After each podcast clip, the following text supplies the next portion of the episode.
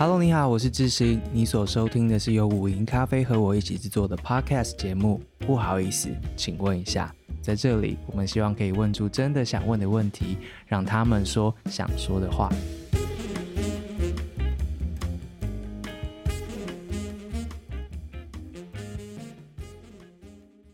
Hello，各位不好意思，请问一下的听众朋友，大家好。今天这一集呢，有两位主持人，让我们先欢迎另外一位主持人出场。嗨，大家好，我是微笑。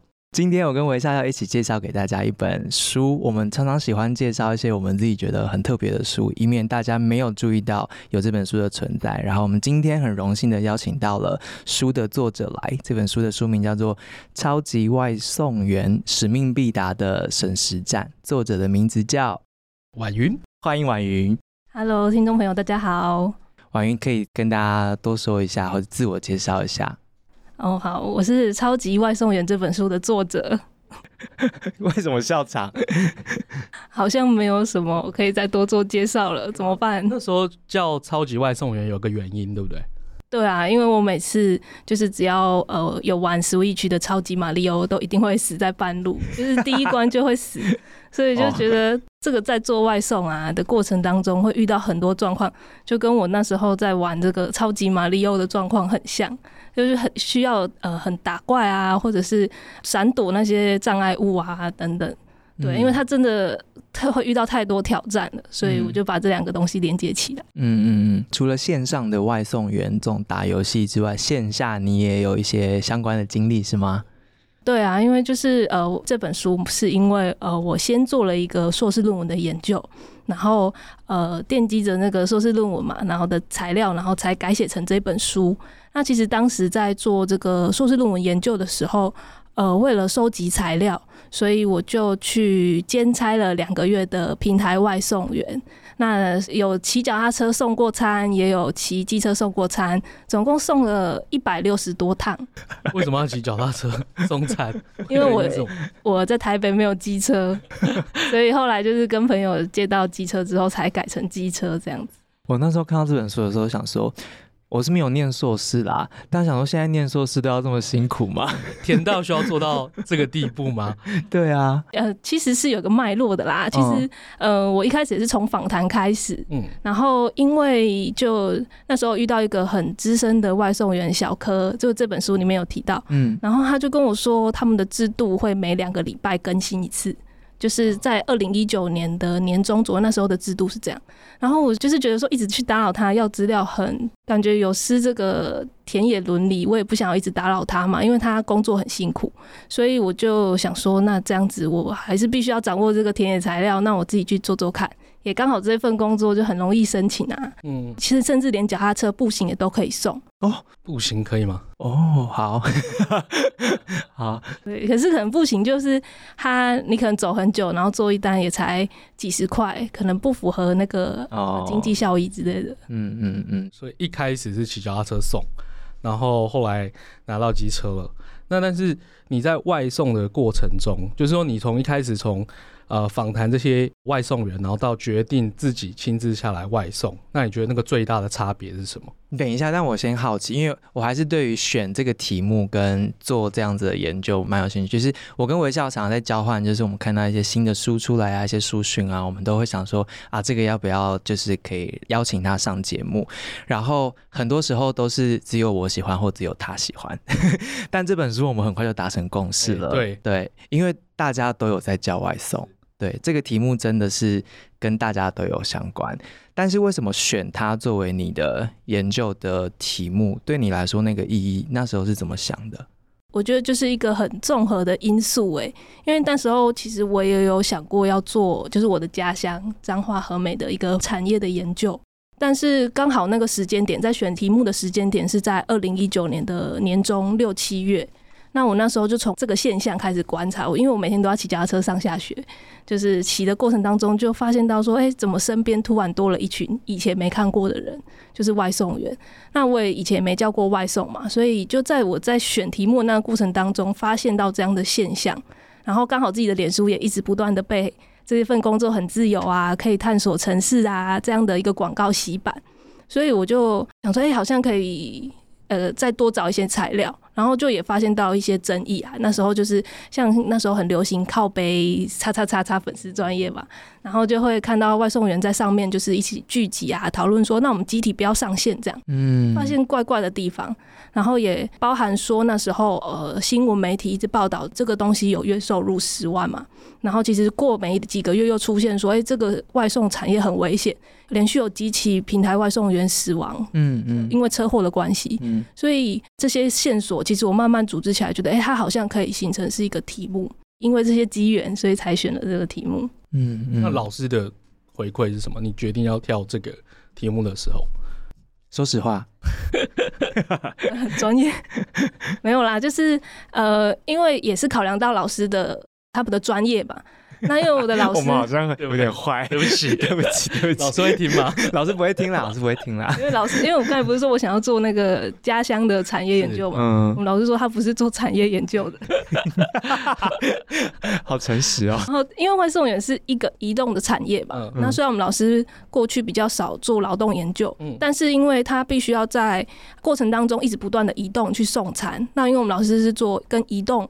研究有关的一个题目，就是会比较去发现到说，哎、欸，我们不管是任何人在路上移动，其实都有他比较不方便的地方。比如说像轮椅使用者，他可能在路上就会遇到很多的障碍，嗯，诸如此类这些研究啦。嗯，那所以因为外送员也算是一种移动研究吧，所以也相对于符合这个老师的指导的题目。嗯嗯嗯。那当他听到你自己要去移动的时候，他的回应是什么？就很开心啊，因为其实 是啊，这么认真的学生不多了，这样 是这个开心吗？还是对，因为就是可以掌握一手材料是一件很不容易的事情。哦、对呀、啊，对一个好的研究，其实大量的访谈其实就足以撑起一个好的研究了啦。是，嗯。但是因为刚好有这个契机，有这个需求，然后也刚好这个行业很好入行，所以呃，当我提出这样的一个想法的时候，其实。老师也蛮开心的。嗯嗯，书里面其实认真的研究了一下，就是书是改写自你的论文，然后他的论文得到了社会学硕士论文田野工作奖，掌声鼓励一下。然后这本书里面其实做了很多关于这个市场的这个调查，微笑可以跟大家介绍一下。我对于其中那个数字有点惊人。你说哪一个数字？十五万？哦，对不起，对，因为就是有提到说，现在台湾万送好像有超过十五万是。外送人还是更多。整个市场的情况 overview 来说，你觉得现在这个市场情况是怎样？然后呃，可以介绍给大家一下，让大家知道说，今天写的不只是一个人的移动，而是整个产业，然后整个市场。嗯，这个数据的部分就是在去年劳动部有公布资料是十四点五万人。嗯，但是其实你要实际去掌握现代从业人数是非常困难的。嗯，因为那个数据还是掌握在平台的手上。是，嗯，就是我报名的人数这么多，那我实际在路上跑的每天到底有几个人？嗯，其实我们很难去掌握。它这个是广义的，对不对？就不止我们。呃，可能比较想到送餐的，可是可能像是那种送货的，它也算，对不对？就是广义的平台外送员。嗯嗯嗯，现在的平台有很多个，我知道，就是不只是送餐的，也有刚刚微笑讲的送货的。你这边讲的平台，呃，可不可以介绍一下有哪一些？然后市场上面有哪一些用移动来赚钱的这样子的工作？嗯，其实平台外送员，我的研究主要是聚焦在这个食物外送员啦，也就是大家常听到的 Uber Eats 跟呃熊猫这样子。嗯，那其实在我研究的初期哦、喔，其实那时候还更多。嗯，就是有所谓的呃蜜蜂，我记得有一个蜜蜂品牌，然后还有一个是水蓝色制服，我有点忘记它。英国来的。好像是呃，户户送，户户送。对对对。然后那时候其实更多，那有一些就陆续阵亡了，那留下来就是那个以食物外送为主的，就是剩下比较大家常听到这两件啦。嗯、那其实平台外送还有，比如说拉拉木佛自己也使用过啊，帮、嗯、你可以呃运货啊这些的，也算是平台的运送产业的一个品牌啦。嗯嗯嗯嗯嗯，了解。那呃，市场除了规模之外，里面还有人，你看到的里面的人。你自己留下在脑袋中，他们的样貌大概是怎样？嗯，我觉得是辛苦的诶，因为我自己采访的对象，主要有印象就是马上浮现在我脑中，就是我书里面的一个角色叫小柯，还有阿全，他们其实都是家里一家之主，就是要撑起家里生计的这样的角色。嗯。那所以当初他们在做这个外送的时候，也希望可以透过这个工作来养活他的家庭。又加上我自己实际去送过餐之后，我就发现，哎、欸，这个工作其实比我想象中还要累很多。嗯，就是很难想象说，欸，可能大家上下班通勤那短短的半小时、一小时的那个体感，然后拉长到他们每天呃，可能长达至少八小时都要在路上待着的这样的一个体感，其实是完全不一样的。嗯嗯，对，因为就是经济面，我们是觉得可能比较好想象嘛。那可是你其实也有碰到很多，呃，他选择做外送，除了赚钱以外，其实还有各种原因，对不对？像是有什么你自己印象比较深刻的？嗯，像我刚才提到的小柯，他其实做过很多工作，他曾经在中国的工厂做过干部，嗯，然后也曾经在保全业待过，然后呃，最后他从保全业然后转来当。呃，食物外送员是在二零一六年的时候，好早哦。对，可能大家比较常叫外送是从，可能甚至从疫情才开始点餐。嗯、但其实他从二零一六年的时候就入行，嗯，然后他告诉我，他那时候一件的收入可以到一百二十元哦。以我自己的速度，一个小时大概做两件，嗯，那其实是可以优于当时的最低水平。嗯，那他速度更快，可能一个小时做三单或是更多。嗯，所以他其实确实是可以撑起他的生计，因为他过去做过保全，那保全可能就要长达十二小时，都在那个现场待命这样。那他又有家庭要照顾，想要弹性的去安排他的假期，想要家庭旅游，那这一份工作就很适合他。所以对他来讲，这份工作最大的价值在弹性，就除了支撑经济以外，在弹性。对，那因为你刚刚提到你以前有骑脚踏车送过外送嘛？那有人是当健身的吗？还是？哎、欸，我自己的采访的对象是有人是退休，嗯，然后他是因为他有一些，是他嗜好吗？对对，他有想要健身，想要让自己身体变得更好，所以他就、嗯、他也是骑脚踏车送餐。对，确实是有这个，现在越来越在路上越看越多人骑脚踏车送餐了。哦，就我刚才来的路上也也看到一位，是，对啊，所以他健身之余还赚钱，比起去健身房还要付钱给别人，好像还不错。你自己要不要？呃，我就 对不起，好，跟大家道歉。对对，参考一下。还有哪些人你想要跟大家介绍？这些人物书里面其实有很多你的受访者的对象，我觉得那个人的故事真的是最最打动人的。对，嗯，我还有印象有一位是丽梅，嗯，就是他是我朋友的朋友。那我们第一次见面，其实他就跟我约在他家，然后还帮我找来他爸爸跟他的朋友，三个人一起在他家受访，这样。然后我是为什么要找爸爸？因为他爸爸也是当外送员哦，真的哦。对，因为丽梅她一开始我跟她采访的那个时间点，她是做兼差，她爸爸是做全职。是他爸爸介绍他去的吗？就说哎、欸，这个不错，然后你来做这样。是他们的朋友介绍他们去的哦，所以他们三个都在做。对对对，哦、所以我们就约在他家。那他家很特别，嗯、就是我比他们更早一点到他们家，然后他们。呃，首先招待我的是他的家人，嗯，就他们算是一个三代同堂的家庭，然后是城乡移民，嗯，也是跟我一样，呃，我老家在彰化嘛，嗯，所以他们上一辈是从彰化移来台北，嗯，居住的人，嗯、这样，然后他就招呼我进去他们家，那我一开始就在想说，哎、欸，谁是丽梅这样，然后就在那个客厅，然后那个客厅就是长辈们聊天泡茶，嗯，嗯，然后我就带了那个古早味蛋糕。就尴尬的坐在那边，想说，哎、欸，给大家吃这样，好可爱哦、喔。然后就等待，等待他们来。嗯、然后他们来了之后，就赶快把我拉进小房间里面，然后就是很热情的跟我分享他们在那个劳动现场的一个情况。嗯，嗯对啊。然后，呃，他们的分享，就我觉得说，他们真的是跟我第一次碰面嘛，就是他，他跟我距离是非常近的。然后，甚至结束之后还骑机车载我去。捷运站搭车，嗯嗯，对，大部分的受访者都是这么友善吗？就很乐意跟你分享他们遇到的事情。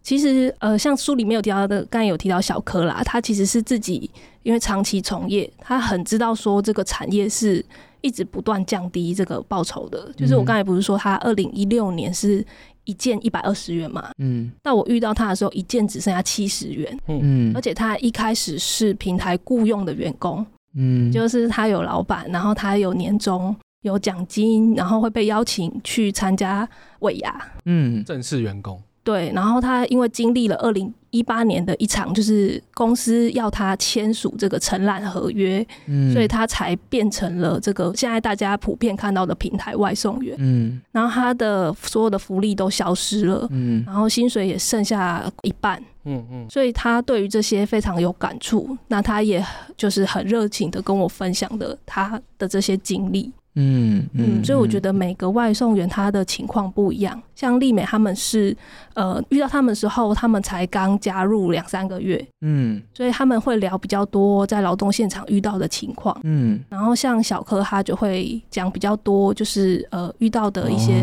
制度上面的问题，嗯嗯。那也包含我后来也有采访到，呃，那时候有要筹组工会的成员。然后他们就会也会跟我聊到这些制度层面的问题，嗯，然后甚至是他们系统的问题，嗯嗯，因为平台要 run，就是要从呃过去的人工派单转成 AI 派单，其实他们是需要建立资料库的，嗯，然后像呃我里面的有一位受访者。叫阿基，他就有经历这个呃资料库建立的这段过程。嗯，他说可能平常一个月可以有四万块的收入，可是因为在建立资料库那两个月，然后他被当这个建立资料库资料的白老鼠啦，然后平台可能都派给他很奇怪的单，嗯，他可能要花两三倍的时间才可以去取餐啊什么的，所以他收入就剩下两万。奇怪的单是什么意思？就是可能呃，平台可能就是在这个演算法，如果是精准演算的话，他、嗯、可能就是请志熙去取餐是最方便的哦。但是它因为不精准的演算，哦、所以他就请了微笑去去取餐。我可能要绕两个街角，嗯，所以是呃距离的那个 match 出问题了。还有还有什么其他奇怪的东西吗？你说在那个现场会遇到的，就是说你所谓奇怪的单，除了那种该派不派，派到别人的这种奇怪，大部分就是这样。我自己是有遇到，就是像熊猫平台啊，嗯、它其实就是有区域范围，嗯，你不可以从呃台北的东区点到板桥的食物，是对。然后我自己就曾经哦，我上线，他派给我板桥的单。就是他跨区，你那时候还骑脚踏车吗？我比较太关心这个。那时候就觉得很奇怪，我、哦、那时候骑脚踏车吗？其实我有点忘记了。嗯、但是我在取餐，那老板也做好他的凉面了，嗯、然后我也去取餐了，然后我就划了一下，就是按完成取餐嘛，嗯、然后他就会秀那个就是客户的资料，我就很惊讶，想说这不是在我应该派送的区域啊，怎么会叫我送去板桥？然后我就赶快。呃，要充当客服人员，赶快跟那个客人做解释，跟他说：“哎、欸，其实你这一单派错了，可能会被取消。嗯”然后我还要同时要回复，就是要把这个状况又回复到线上客服。好忙哦。对，然后那这单被取消，我有收入吗？我当时也很怀疑，我到底有没有收入，嗯、会不会拿到钱？然后我也要跟老板说：“哎、欸，他这一单会被取消，这样，然后餐退给你。嗯”可是平台这些一开始都是没有跟你们讲清楚嘛？就是什么状况你拿得到钱，什么状况拿不到，这些都是没有。完整说明的吗？还是说其实大家比较不会去注意到？其实状况很复杂，因为你可能在接受那个呃，可能说明会啊，或是线上在找那些资料的时候，你根本不会想到说你在现场会遇到这个跨区给你派送，然后你会临时取消的。所以在那个当下，就是只能说，哎，那我赶快再去搜寻这个当时的规定，嗯，然后再确认说，哎，这到底有没有钱？嗯。听起来这就是一个不断变动的一个产业，变动指的是市场的变动，就是消费者到底有多少，然后店家到底有多少，以及送的东西到底有哪些种类，这些在变动。另外一个变动是平台本身的这个功能，就是功能上面它可以提供哪些功能，然后它怎么配对，然后可以配到哪里。每一家平台的成熟情况不一样，然后呃，它的技术也不一样，它演算法也不一样，所以这个也在变动。另外一方面变动的是劳资之间的这样的关系，然后还有它的酬劳啊等等的。所以当你要踏入这个产业的时候，其实面对的是相当相当大的一个不确定性，可能还有更包括外在的，就是道路的条件以及天气啊等等的这一些。我相信你的访谈，很多人就是跟你讲这些，他在不同时间点入行，然后以及他的经验，所以。他们其实有很多各式各样的故事可以跟你分享，对不对？那其实就填调来说，你的材料应该已经很多了。可是为什么你还是觉得你自己需要下去成为外送员呢？呃，我实际去从业之后，我发现真的差很多哎。嗯，因为他们跟我说在那个现场会遇到什么状况，嗯，我知道，就听听听，知道哦，好多好多好多。嗯，可是实际身体下去感受，那个真的是会有轻重的。嗯，你知道说，呃，这件事情就是它会重复发生，那个频率也是不一样的。嗯，比如说我到店家，他晚给我。那我我发现，哎、欸，每一家都晚给我、欸，哎，就是我发现说，哎、嗯欸，怎么会这样？都 delay 这样子。对，然后我说，哎、欸，怎么这样？然后或者是说，在路上，呃，就是下雨天送餐，他们会跟我分享说，哦，找钱好麻烦哦，那个都要雨衣雨衣拉起来，然后从那个腰包里面掏出这个钱，嗯、然后我就哦，很麻烦，很麻烦。可是我实际真的要做那个动作的时候，真的快崩溃了。对不起，为什么要找钱？没有，有一些它是付现的，哦，很多是付现的，哦、就是你外送要先付给店家。然后你去拿给消费者之后，他也是付现金给你的。好，你 有点不食人间烟火，怎么办？这些为什么？因为我都不用，都 没有信用卡，对啊，好，对不起，对不起，对不起，对不起。有一些学生没有信用卡，对啊，对对对对，有一些人不用信用卡，不是年纪大了，对不起。因为我就曾经有，就是哦，我送到哦，比如说五楼，然后给我现金，我发现哎，身上剩下的零钱不够找，哎。你就再下去拿，就下去，然后因为你也不可能回到店家，因为你已经离开很远了。天哪！所以我就真的是临时找一个哦肉圆摊跟他换钱。哇！然后那个客人还很好，跟我一起下楼到那个肉圆摊，因为他认识的，就是比较好换。天哪！不过还有那种拿三百个一块给你的那种？没有啦。有。真的有吗？有。我随便说说。人间这么的黑暗吗？就我的受访者还有自己都遇到，就是他们。很多消费者，他可能，比如说他从事金融业的嘛，他可能什么不是从事金融业就可以这样吗？做娃娃机的吧？是他家里就会有一大亿元的那个钱啊，然后呢，然后他就会发现，哎、欸，自己手上没有钱，然后他就拿了那个一袋的零钱一元的，然后都拿给你这样。最好不是故意的哦，一定是故意的吧？人心很差哎、欸。然后还有人可能拿了一千块，然后要去找一个可能他六十块的餐。真的假的？然后你就发现，哎、欸，很多单都这样，可是你身上就是一直要准备足够的钱，你根本就是一个移动的这个银行了。对，所以频率这件事情，就是体感上面会很明确，就是当你听一个故事，跟这个故事发生在身上二十遍，那感觉是不一样的。对啊，对啊，然后也包含劳累啦，就是我呃长达七个小时在路上跑。以为还有体力去做笔记，其实已经没办法了。老师，你听见了吗？老师已经交代他每次跑完都要做笔记。毕业了，毕业了。然后就直接躺平在就是地上，然后直接睡到哦，可能半夜再起来洗澡，然后隔天才再重新再整理，然后再出去调查。你刚刚开头的时候其实有讲说，每天上下班跟一整天待在街头上八小时，那个体感是差很多的。这个很有感呢，就是。你第一次有这种明确的体感的时候是什么时候，或是你那时候是怎么想的？我就开始连接起那些受访者跟我讲的话吧。嗯，就我觉得他们就呃，虽然说访谈结束之后可能不一定会再跟他碰面到，可是因为我都会把他们的呃说的话，嗯，是记录下来，嗯、那他们就会一直回播在我的脑海里，那个话就会像幽灵般的存在，然后就哎、欸，对他那时候也遇到这样的情况，嗯，所以就会。好像我就在那个当下又跟这个受访者连接到了。一天八小时里面最痛苦的是什么时段？嗯，蛮多的，因为忙的时候 都很痛苦。忙的时候会想说，突然想上厕所又找不到厕所，哦嗯、然后就只能比如说送到商办，嗯、然后商办里面有厕所就上一下这样。嗯，然后不忙的时候就想说，我还要等多久才有单？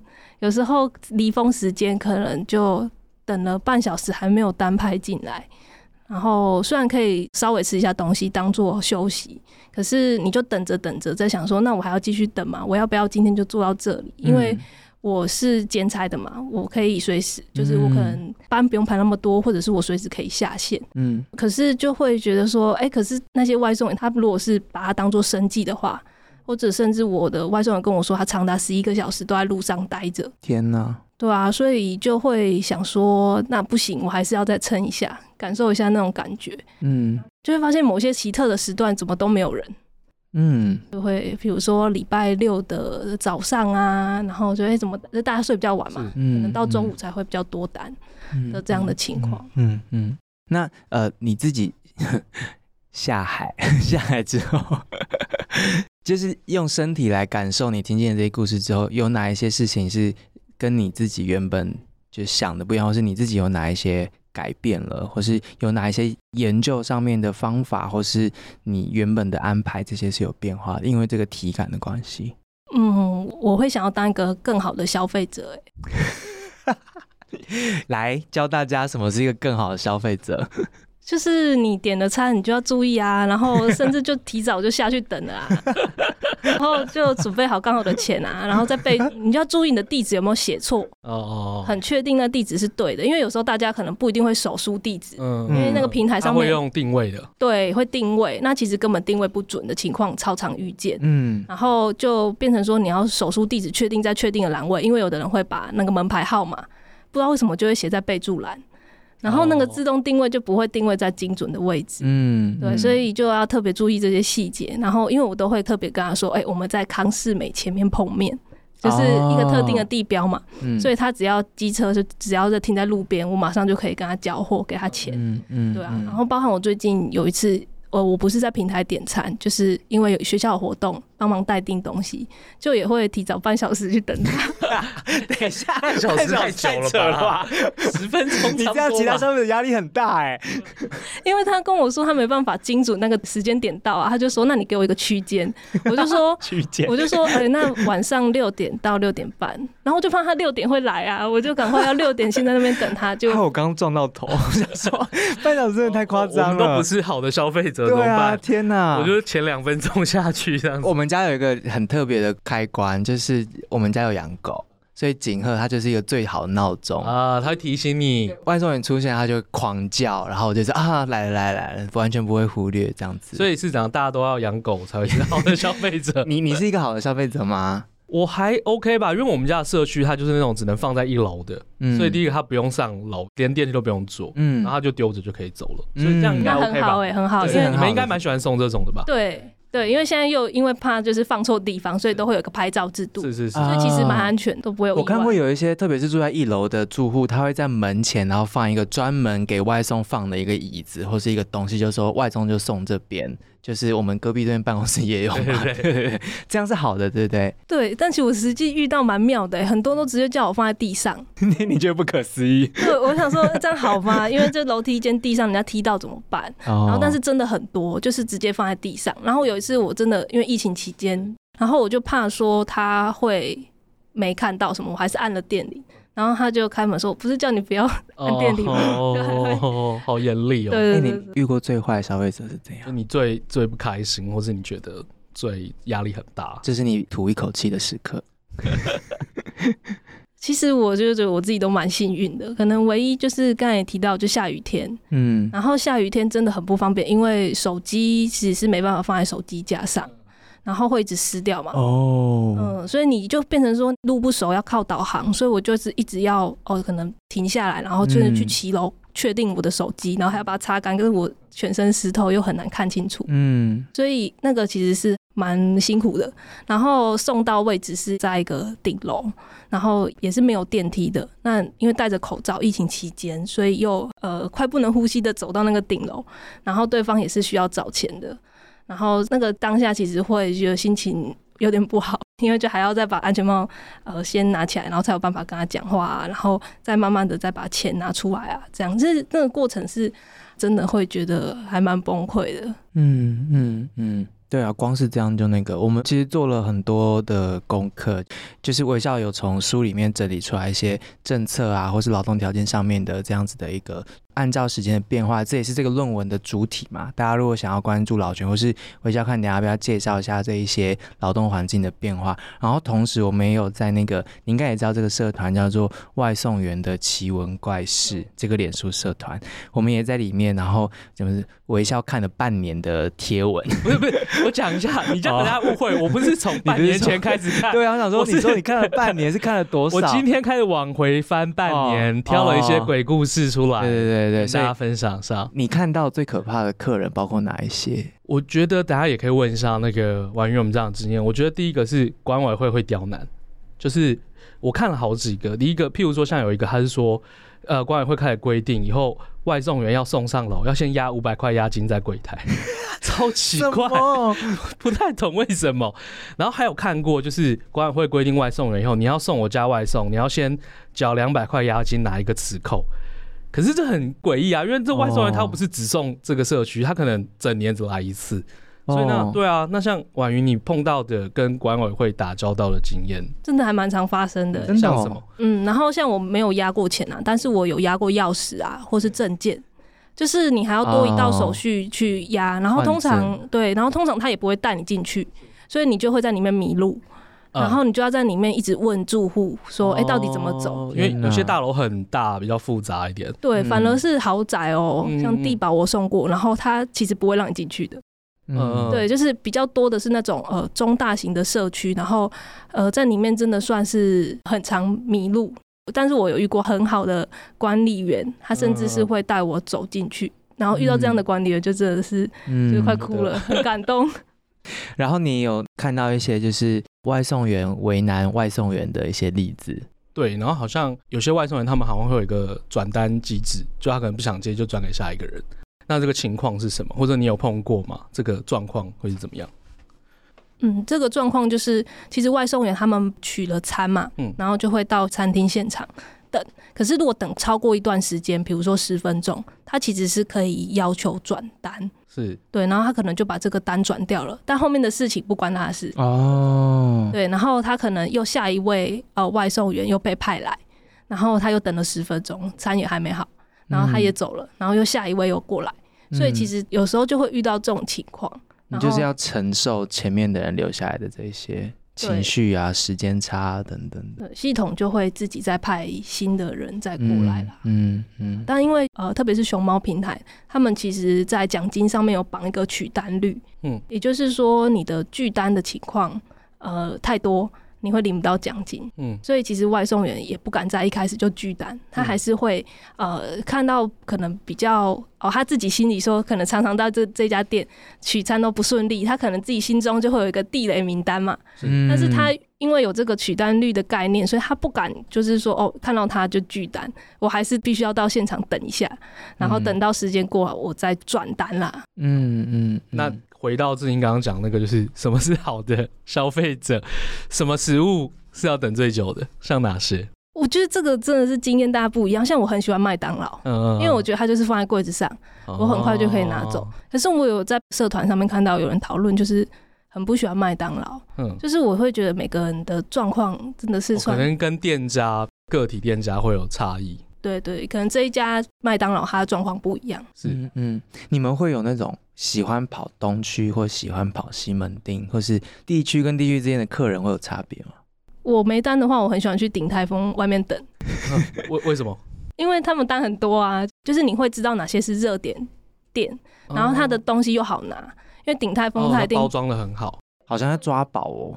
啊，你说要去那个点等，然后、这个、抓单，这个这个单跳出来了，嗯、然后嗯。嗯对，就是我觉得每个人心中都会有一个说啊，我没单可以去哪里等。嗯，好，我蛮喜欢叫挺泰丰的，我应该是一个 六十分的消费者。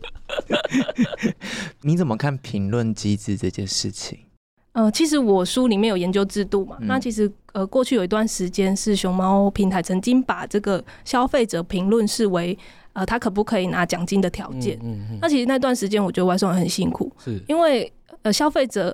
给你附差评的那个，你根本很难掌握。像我今天才在那个，应该也是那个奇闻怪事的一个社团里面看到一个经验，就是他送餐到那个客人的家门口，那就是他可能阿嬷还是妈妈刚好在门口啦，然后那个爸妈或阿嬷就跟外送员说：“阿伯先给我就好，给我就好。”这样，然后后来啊，那个外送员在门口等了一下，发现那个阿嬷进去那个家里面啊，就直接破口大骂。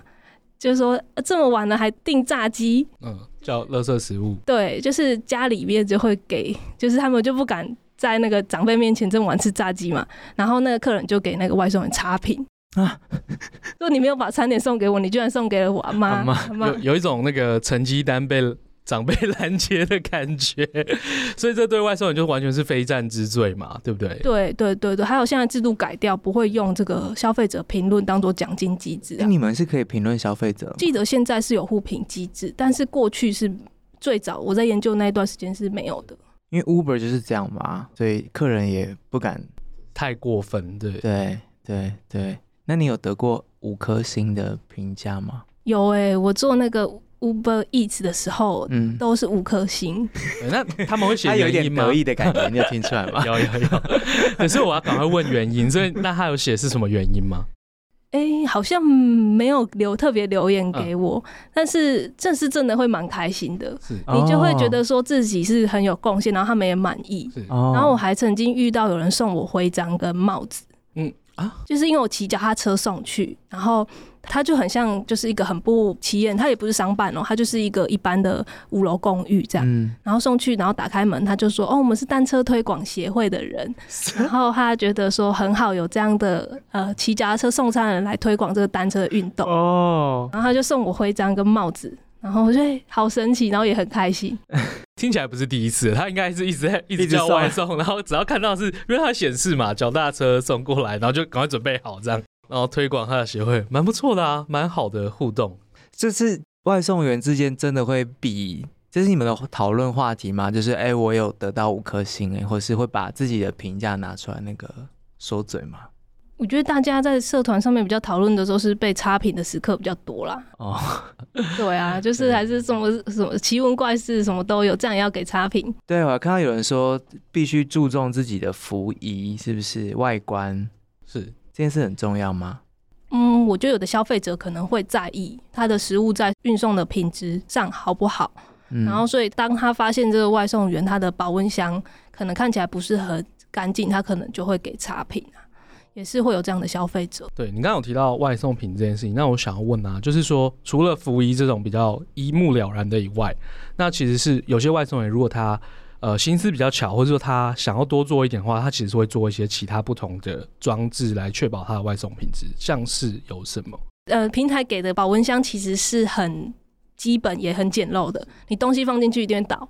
嗯，因为它里面什么都没有，你就是放进去，你一杯饮料放进去，它一定过程当中东倒西歪嘛。是是是，所以像我自己呃采访到的一个对象，他是在里面做支架。就是那种格子架，然后他再挂 S 型挂钩，是这样子东西放进去就会有避震的效果。然后也是因为他自己以前过去是待在研发组别的，哦，第二专长，他就运用他这个研发的精神，就是慢慢改进。嗯、然后到现在我发现，哎、欸，其实连虾皮上面都有在卖这个支架。哦。还有什么是你们专属的道具？嗯，我自己是会在里面再放小保温袋，哎。我自己专属的啦，保温袋中的保温袋，对，小保温袋就是可能我呃不知道家里的人可能是买那种一手啤酒，有时候会送那个保温袋，然后我就会自己把食物再放在里面，然后或者就是塞一些卫生纸啊，让那个空间就是可以塞得满满的，让它不会移动。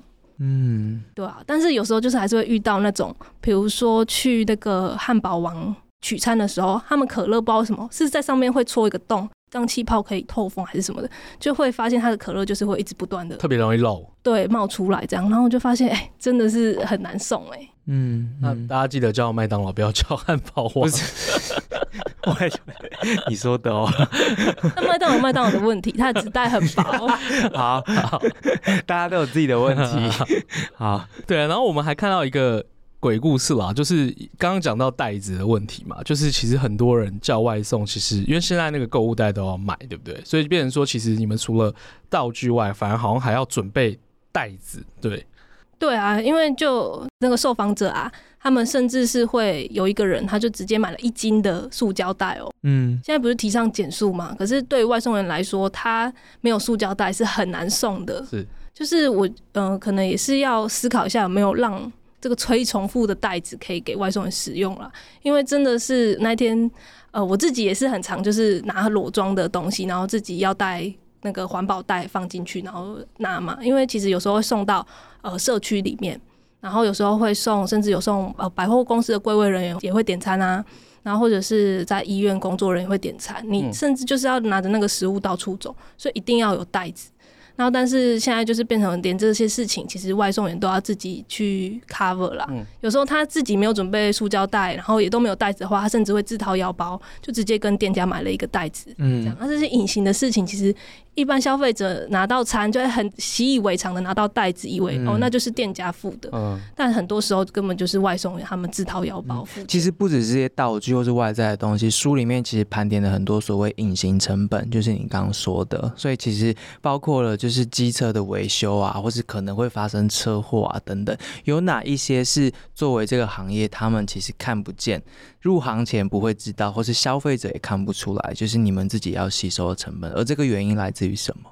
我觉得刚才提到的那些项目都蛮是的，比如说油钱，嗯，然后还有呃修车费用。像我虽然只跑了一百六十几趟，但我就修过两次车。哦，很多哎、欸。对，就是突然发不动引擎啊，然后修车可能就直接一两千块。对啊。对，然后呃，还有就是有的人，我在社群上面看人家已经有人把这个罚单当做是固定支出了，其实大家并不知道。天哪！因为像我自己送十单有九单都一定要违停。哦，就是临停。路边临停，对，就是停在红线上，因为根本就也没有停车格。那可是，呃，我又要急着去送餐，那我就一定要赶快违停。那如果这时候遇到警察来开单，其实这就是一个固定的开销的成本，嗯，是蛮贵的。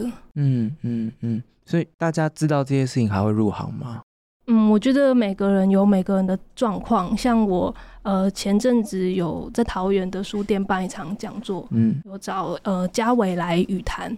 那嘉伟就是长期有在工会工作的一个成员，嗯，然后他就跟我分享到他的观察，他就提到说，其实呃，大家入行有大家自己的一些状况啦，包含就是我刚才提到的我那些受访者，他可能不想要去十二个小时都在做保全，他可能想要多陪陪家人一点，或者是他要照顾小孩，他没办法固定那个工时在那个公司里面。工作还配合加班，各种考量因素底下，所以他选择了这样的行业。所以我觉得，就变成说，大家基于一个考量，他还是必须要做这份工作，他才可以维持他的生活。嗯嗯，然后我们以前的那间公司，就是 有一些文章，就是有告诉大家。市场就是这样子嘛，呃、有市场机制，市场机制有有这样子的工作，条件很差工，但是就是会有人需要做这样子的工作。我猜想很多切入这个题目的研究者都会觉得啊，劳动条件应该要改善啊，或是等等等的。可是其实你同时听到这些劳动者，他告诉你说，我就是要这个工作。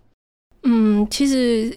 那个时候，二零一九年开始做研究，然后就发现我硕士论文写完了嘛，然后就发现这些制度的问题。可是当我隔了一年要开始写这本书，然后再去做一些资料调查，我就发现，哎，怎么情况还是一样，而且越来越差。哦，所以就会觉得，哎，怎么事情隔了这么久？还是一样的那种感觉吧。嗯，越差的是你是具体是哪一些东西越差了？嗯，像是比如说上个月是就有外送人在讨论这个呃 Uber Eats 的状况啦，就是他们就有遇到说有外送员他做了两件，做了两单只拿到四十块。嗯，然后或者是像是我自己有在这本书有提到熊猫公司的制度，也是他虽然说在官网写说他平均一件是六十二元。可是他其实是要满足像我刚才讲的不拒单，然后穿他们家制服，各种呃，比如说你要请当初登记的车辆等等这些条件，你才有平均六十二元的收入。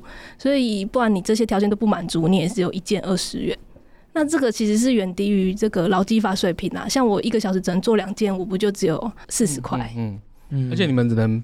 外送员啊，就只能被动的收单嘛，他也没有办法控制他做多少，实际上做多做少，他只能拿时间去换去等。嗯嗯嗯，书里面有记载了政府可能可以做哪些或做过了哪些事，但现在这个时间点，你觉得呃，如果政府能够多做些什么的话，那应该是什么呢？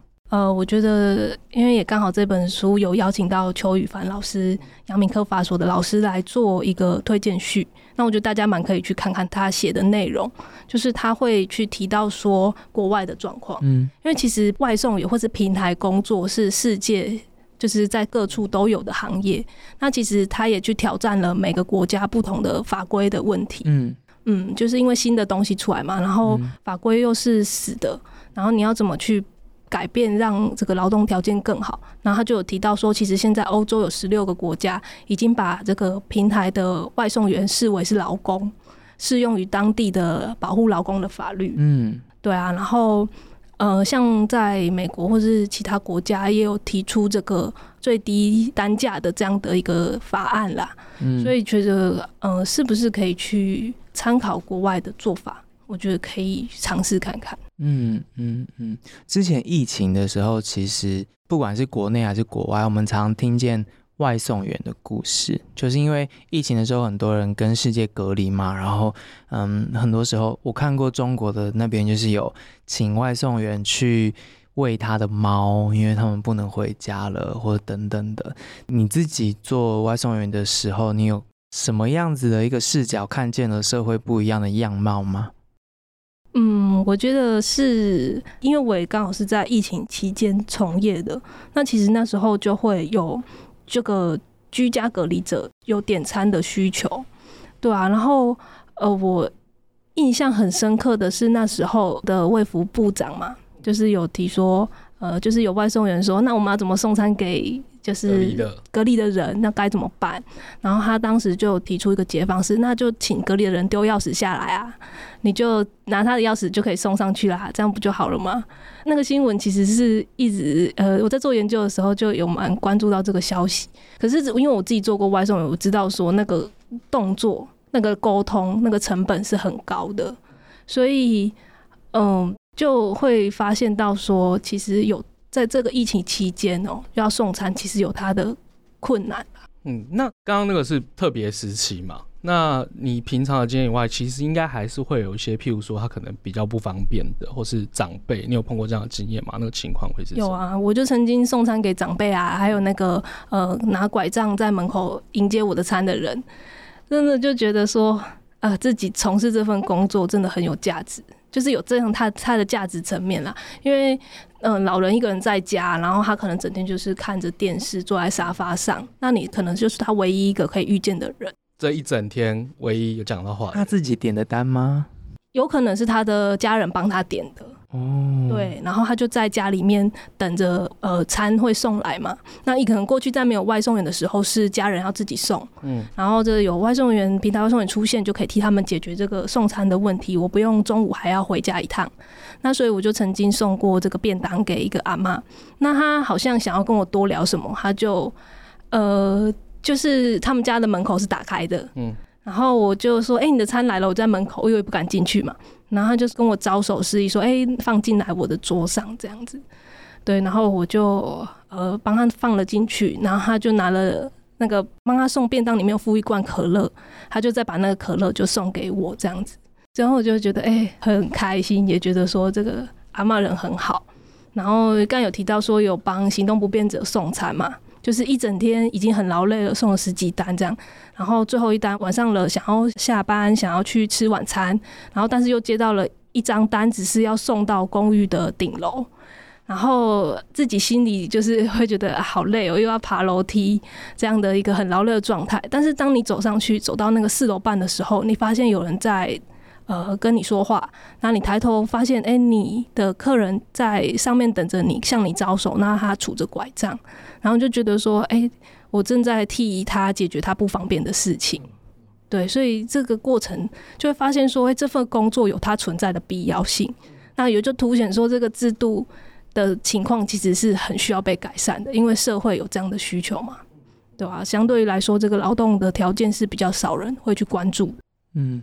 你心很软哦，你为什么笑都这样遮嘴笑不出声音？观众都不知道你在笑。嗯，就是心很软吧？你心也很软。你啊，我们很熟吗？讲这种对话不是因为就是外送也是一个太特别的行业，因为我们五营咖啡那时候疫情的时候有做外送。然后就是不是我送啊，哈利送嘛。然后呃，因为那时候大家不能来店里面用啊，然后我们就配送咖啡、呃牛奶跟优格这些。嗯、然后哈利就是每天骑着摩托车去送这样。然后他每天跟我回来就是分享说。我今天又去了一个我从来不知道台南会有这样子的一个地方的社区，就是你怎么知道那个人在哪里跟你下单？然后有人还说你就来，然后帮我就是放在哪边哪边，然后因为我在被隔离，所以我不能去拿，然后你就放在哪里？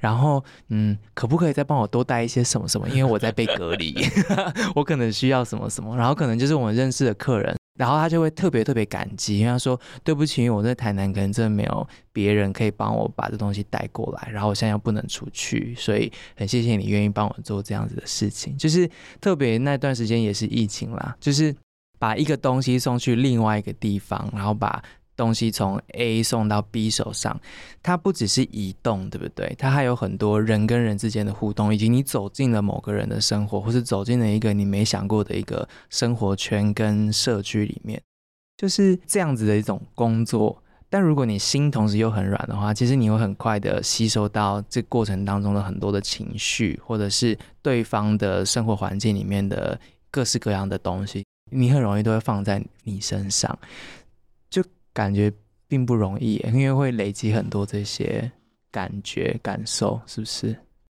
嗯，对啊，但就是呃，只能慢慢的消化它，然后再把它转成就是。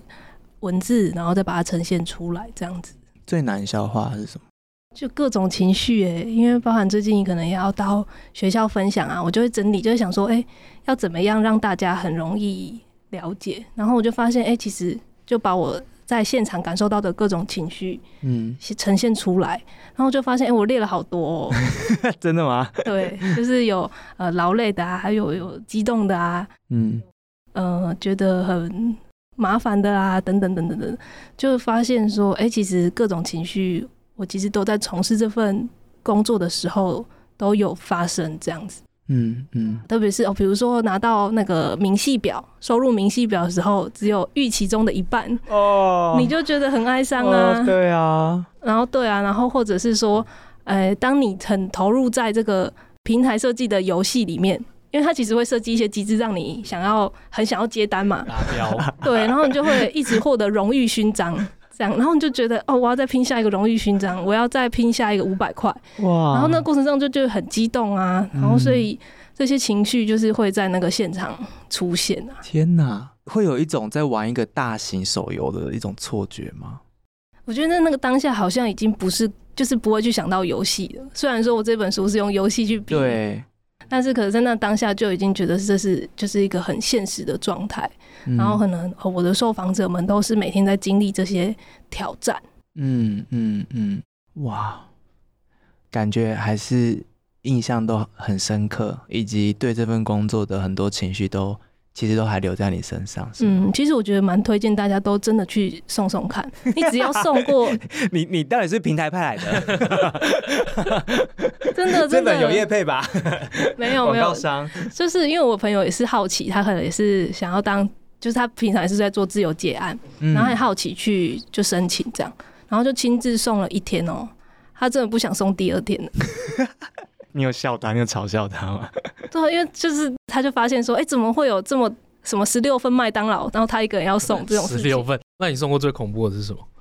火锅吧，因为火锅很重，然后很烫吧，而且就是你就是很重，然后你想说他六份应该还好，可是没有，就是真的很重，然后就在保温箱里面，然后一开始还没有经验去堆叠那个。餐点，就你还不知道怎么摆嘛，然后我就不小心把它摆在同一边，然后你骑车的时候，你的机车就会往右边倾斜，oh、你就赶快再倾斜回来，然后赶快下一个红绿灯再做调整，所以就很多这种奇怪的状况会发生。嗯，还有那种点鸳鸯锅的有没有两袋汤？嗯，那现在回头想，你有后悔自己就是下海去做来写论文吗？